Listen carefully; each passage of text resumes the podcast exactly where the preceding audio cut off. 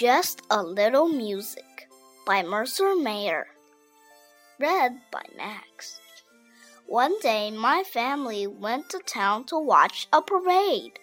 Many people were there to see the marching band. The music was very loud. Little sister had to cover her ears. I liked all the different instruments.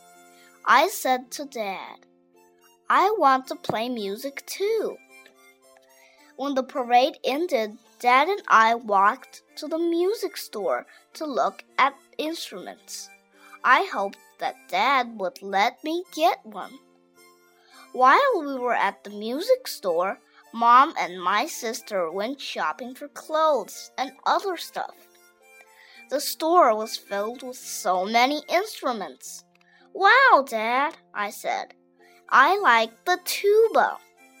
But the tuba was just too heavy. The flute was too squeaky. The trombone was too long. The guitar had too many strings. But the drum was just right.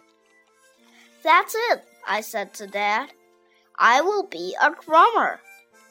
Dad signed me up for lessons. I couldn't wait to start playing my drum. I played it during the car ride home. It was a long ride, so I had a lot of time to play.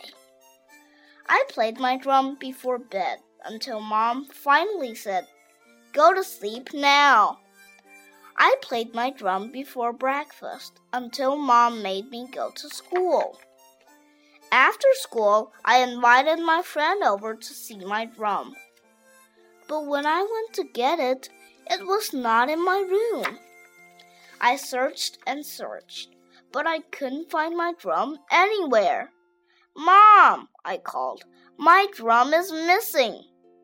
Mom asked little sister, Did you do something with your brother's drum?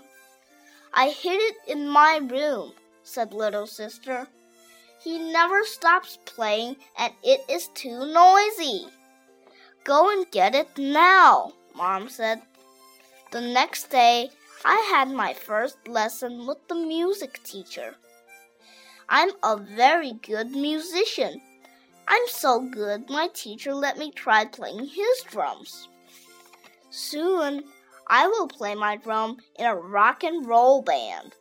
I can't wait for my family and friends to see me play. They will be so proud of me. But maybe before I play at my big rock and roll concert, I will have just a few more lessons.